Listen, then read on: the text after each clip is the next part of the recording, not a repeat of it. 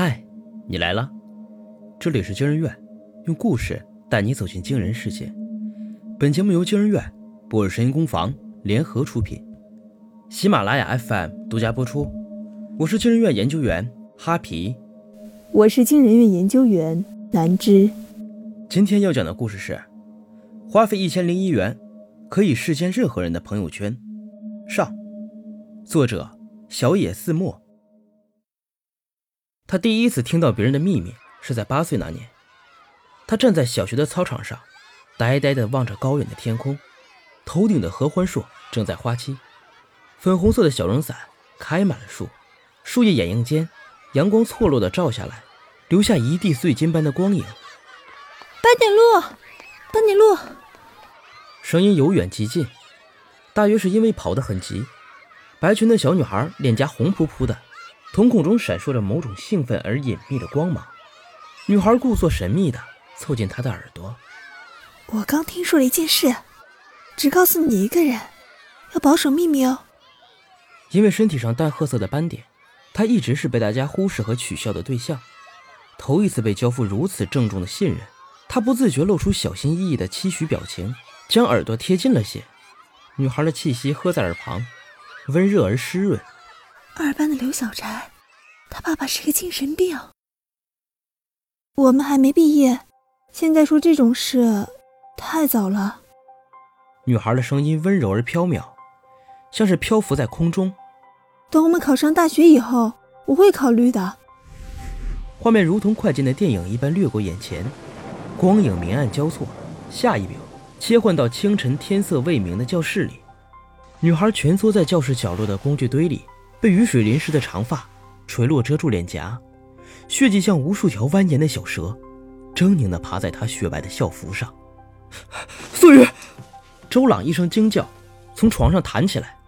四下黑暗寂静，空气中只有他沉重而急促的呼吸声。他抹了把额头上的冷汗，顺手拿起手机看了一眼时间，凌晨三点。这座城市还沉在睡眠之中，几点灯光从窗外漏进来。这个时候还醒着的，除了习惯熬夜的修仙爱好者，大概就如他一般，困溺在记忆中无法安睡的人。八年前，苏雨惨烈的死亡，成为小镇人们口中连着好几个月的谈资。关于这个漂亮女孩在教室割腕自杀的原因，人们用道听途说和自己的臆想，揣测出无数个版本。而他们谈话的开端，往往是故作神秘的：“你听说了吗？这可是个大秘密哦。”苏雨自杀前。不知从何流出一张裸照，以及在某会所陪酒的传言，更是把少女牢牢钉死在不检点的耻辱架上。但周朗不信。我知道，在你眼里，苏雨又漂亮又优秀，可你能知道她背地里是什么人吗？更何况她已经死了。说这话时，高中同学林子航眼里闪着某种快慰的光。周朗知道，因为苏雨一直牢牢占据着班级第一的位置，他心中早有不满。他不是那样的人。周朗盯着林子航的眼睛，一字一顿，仿佛许下一个庄严的承诺：“我会找出真相的。”因为这个承诺，他大学选择了心理学，试图从过去的蛛丝马迹中一点点分析出苏雨选择自杀的真正原因。然而，越分析，他就越沉默。在周朗的惯有认知里，苏雨绝不会因为这些捕风捉影的事情自杀，但导师却告诉他：“我们永远不会知道。”一个人真正承受的底线在哪里？接触的世界更广之后，过去的事情又产生了新的疑点。那张裸照上一定是苏雨本人吗？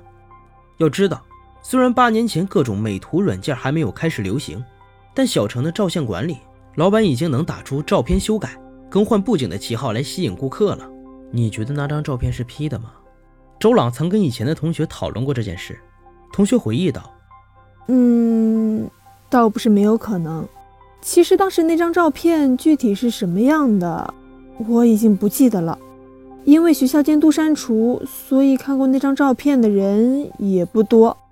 只不过话传得很广。八年时光的淘洗，留下的记忆斑驳而模糊，但周朗仍然常常想起苏雨。寻找真相，从一开始的少年冲动，逐渐蜕变为他心头的执念。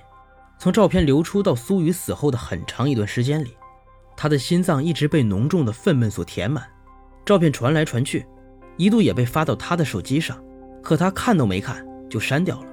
少年时的倔强坚持，却成为如今探查真相的阻碍。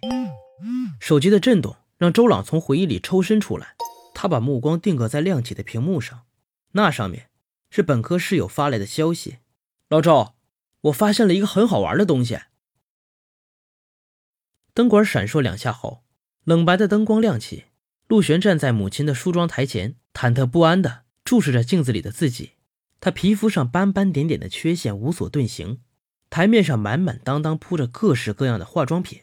陆璇打量着那些瓶瓶罐罐，努力回忆母亲清晨时对着镜子精心打扮的模样。片刻后，他迟疑着拿起一只玻璃瓶，将里面的液体挤出来，涂在脸上。他想象中的奇迹并没有发生，液体很快干涸后，爬在脸上。像极了一块滑稽的土黄色疤痕。你在干什么？母亲的声音忽然传来，陆璇吓了一跳，手中的瓶子滑落，母亲尖叫了一声，大步跨过来，及时接住了玻璃瓶。他转头厌恶地看着陆璇，正要开口训斥，忽然想起什么似的，飞快地堆出一个笑容：“小璇，妈妈想跟你商量件事。”母亲蹲下身，摸着她细软的头发：“昨天那个叔叔只是妈妈的朋友。”因为很久不见，所以来家里做客。这件事你不要告诉爸爸，好不好？陆轩懵懂地望着他。小璇最乖了，这是妈妈和你之间的秘密，一定要保密哦。什么是朋友呢？老实说，朋友就是你愿意为他付出，彼此亲密无间的伙伴。陆璇高高的举起手，他很想问老师：朋友之间可以亲亲吗？可以在朋友面前脱掉衣服吗？但老师的目光。淡淡扫过他满脸斑点的脸，十分自然地忽略了过去。美丽是唯一的快捷通行证，这条原本适用于成年人的规则，被老师坦然地带进了儿童的世界里。放学后，陆璇趴在桌子上写作业，面前的光芒忽然一暗，抬起眼睛，漂亮的公主裙女孩坐在他的面前，露出某种轻松而信任的神情。班顶洛，我有件事要告诉你，我只告诉你一个人，你要替我保守秘密啊。教室里四下无人，女孩凑近陆璇，用很小的声音跟他讲述了自己发现父亲和保姆偷情的经过。呼，讲出来舒服多了。你会替我保密的，对吧？我听他们说过，你的嘴很严哦。女孩说着，目光落在陆璇微妙的表情上。怎么？难道你也遇到过这种事吗？女孩的语气兴奋起来。陆璇连忙摇头，他始终记得要替母亲保守秘密的承诺。很快，陆璇就被班上的漂亮女生们心照不宣地当成了垃圾桶。那些不知真假的传言，触及人性的隐秘，因记恨而编造的谎话，通通被倾倒在他这里，变成淤积在陆璇的心底一块又一块的暗伤。陆璇始终信守着守口如瓶的承诺，但堆积如山的秘密压得他喘不过来气。他一边迫切地寻找着出口，一边对这荒唐的境况感到不解。至少在八岁之前。这个班里没有一个人愿意和他讲话，和斑点鹿讲话会被传染皮肤病，变成斑点狗的。我妈妈是医生，这是我妈妈说的。情况是什么时候开始改变的呢？很多年后，陆璇仍然会想到那个合欢花盛开的下午，那时他已经坐在窗明几净的教室里，身边全是金发碧眼的同学。教授在讲台上用英文说着：“人总是会将不具有威胁性的，认为低人一等的存在。”视为可靠的保密对象，很多时候，倾诉都不是为了寻求帮助，仅仅是将负面的情绪转移出去。陆璇于是想起了那个下午，众星捧月的女孩告诉他一个秘密，而难得被信任的他恪守承诺，怕被人发现，甚至不敢将这个震撼无比的消息写在日记里。他都尝试着寻找情绪宣泄的另一个出口。日光之下，并无心事。答案的地方，却可能有哦。看着这行满是诱惑和暗示的朋友圈简介，周朗皱起了眉。他没想到，是有所谓好玩的东西，竟然是一个朋友圈付费树洞，昵称是一千零一夜。添加好友后，对方立刻发来一条消息：如果想看到最真实的人间，请转账一千零一元，我会解除朋友圈屏蔽。这个东西太有意思了。语音通话中。室友的语气里满是兴奋，我同事就靠这个发现他女朋友出轨的真相，我也在里面看到了很多。所以，这个树洞的朋友圈里，到底写的是什么？周朗心头隐约泛起一阵凉意。秘密。室友的语气稍稍停顿了一下，声音忽然低沉下去。里面有你能想到的和你想不到的，这个人间所有的秘密。而说出他们的人，身份不一，但都是匿名，可能是明星、名流、陌生人，也有可能是你身边最亲密无间的人。语音很快被挂掉，室友匆匆忙忙的分享完之后，又急着要去看那被他临时中断了阅读的《一千零一个秘密》。有些事情的快感，一旦开启了，就再也停不下来，就好像窥探魔盒的潘多拉。周朗看着屏幕上那道刺眼的灰色横线。像是着了魔一般，点进了私聊页面。我想看你的朋友圈，这是费用，一千零一元被转账过去。一千零一夜，几乎立刻就点击了确认收钱。五秒钟后，权限被打开。周朗点进去就看到了第一条朋友圈，发布于凌晨两点四十。我妈都快七十了，就职的价值并不高，还花孩子以后上学的钱。我昨天下午偷偷把管子拔了，但我觉得我自己没错。周郎震惊的几乎失语，他的手指不自觉地滑动页面，下拉朋友圈，无数条长短不一的内容出现在他的眼前，主角从十岁到八十岁都有，朋友圈内容更是惊心动魄。室友总喜欢显摆，我就用他新买的电动牙刷刷了鞋。很喜欢闺蜜的男朋友，却不敢告诉她。我编了谎话。告诉老公钱借给嫂子了，可是平台那边不肯还钱，我也不知道该怎么办好。然而对周朗来说，这样近乎汹涌的获知别人的秘密，并不是一件愉悦的事情。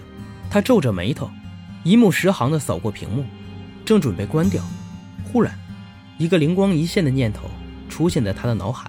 周朗并不热衷于窥视别人的隐私，但这个朋友圈给他提供了另一种思路。虽然荒唐，但并不是完全没有可能。或许他能从这个付费的树洞、如海般浩瀚的秘密里，找到当年那些留言的来源和苏雨自杀的真正原因。